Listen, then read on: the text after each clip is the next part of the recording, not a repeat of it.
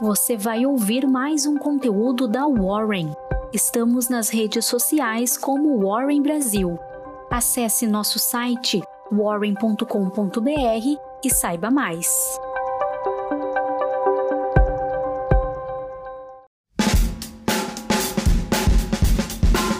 Muito bom dia, hoje terça-feira, dia 18 de maio. Aqui está a sua Warren Call com a agenda de hoje e o fechamento do mercado de ontem. Lembrando que nas terças trazemos também um panorama especial sobre commodities. Eu sou a Jéssica e começamos agora mais uma Warren Call. Na agenda de hoje temos os seguintes eventos: na Europa, dia de leitura do PIB mensal, trimestral e anual. Nos Estados Unidos, o indicador da terça-feira é o de construção de casas novas mensais. E aqui no Brasil, a CPI da Covid terá andamento com o depoimento de Ernesto Araújo, ex-ministro de Relações Exteriores. Em Wall Street, a segunda foi de queda, com as preocupações quanto à inflação exigindo certa cautela dos investidores nesta sessão. Em solo brasileiro, o Ibovespa se manteve em alta durante todo o pregão na contramão de Nova York. O bom momento das commodities sustentou o otimismo na bolsa local. Em dia de recuperação no mercado de minério de ferro, as siderúrgicas ficaram o dia inteiro em evidência, levando o setor de materiais para a liderança de ganhos no pregão. Destaque destaque para Gerdau com alta de 3,48% e da Vale com alta de 2,62%. As cotações de petróleo e de gás natural também tiveram um dia de alta, levando as petrolíferas para a esteira de compra dos investidores. A Enalta teve alta de 3,04% e a Petróleo que teve alta de 2,67%, ambas indo para a esteira de compra. Diante das expectativas de aumento dos preços de pulp paper and allied products e do otimismo em torno das commodities, empresas de celulose como Irani e Suzano se destacaram entre as altas. Irani teve alta de 2,89% e Suzano de 2,10%. O segmento industrial teve a segunda melhor performance do dia no Ibovespa, embalado por dados positivos divulgado pela China no domingo, dia 16 à noite.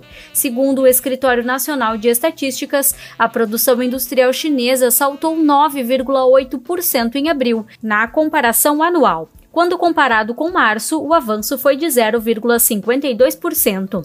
A maior alta do índice ficou para o Porto Belo, empresa brasileira do ramo de revestimentos cerâmicos, com alta de 12,56%. A empresa divulgou seus números para o primeiro trimestre de 2021. Com um aumento de 92% do lucro líquido da sua base anual, o montante da companhia atingiu 40,4 milhões de reais. Em base ajustada, o salto foi de até 224%. A melhor performance da companhia veio através do aumento de preços, ganho de produtividade de custos e a qualificação do seu portfólio de produtos, além de construtoras como Direcional e Trisul, que puxaram positivamente o índice. Outro grande destaque foi a companhia produtora de rodas automotivas, Yoship Maxon. Os investidores seguem no movimento de precificação da empresa, a qual divulgou seus resultados após o final do pregão nesta segunda. Em fato relevante, a Braskem comunicou que seu conselho aprovou a alienação de mais de 902 mil ações preferenciais de classe A mantidas em tesouraria.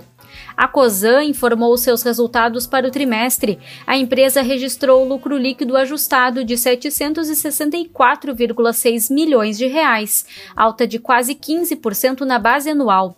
A Raizen, subsidiária da Cosan, entrou com ação na justiça para anular a cláusula que permite a abertura à concorrência no fornecimento de combustível para Guarulhos. Guarulhos.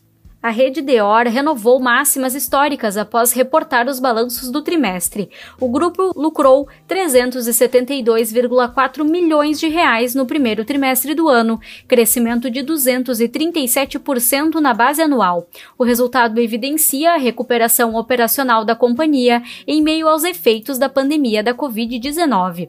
Do outro lado, a Rapvida e a Notre Dame Intermédica revertem movimento para a queda após técnicos do CAD verem a fusão altamente complexa.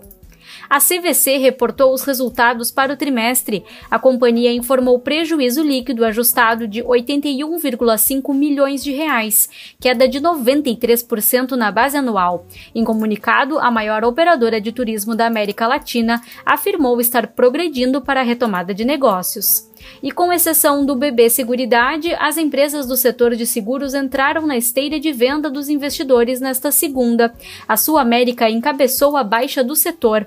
Na semana passada, a ação Sula 11 deixou de compor o MSI Brasil.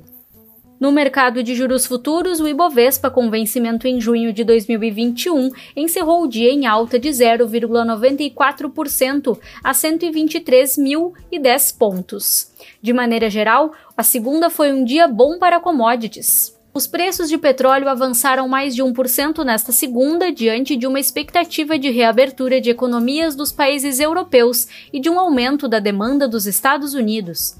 Já o mercado de criptomoedas sofre o efeito Elon Musk. Em tweets, o fundador da Tesla anunciou que a companhia iria suspender a venda de veículos por Bitcoin e, no domingo, deu a entender que a empresa iria se desfazer do ativo investido. O resultado foi que o Bitcoin despencou no final de semana. Na segunda-feira, às 18 horas, estava cotado a pouco mais de 239 mil reais.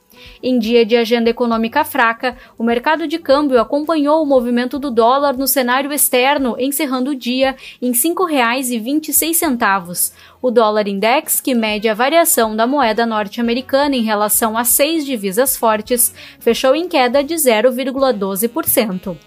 Esta foi a sua Warren Call. Voltamos amanhã com mais informações. Até mais!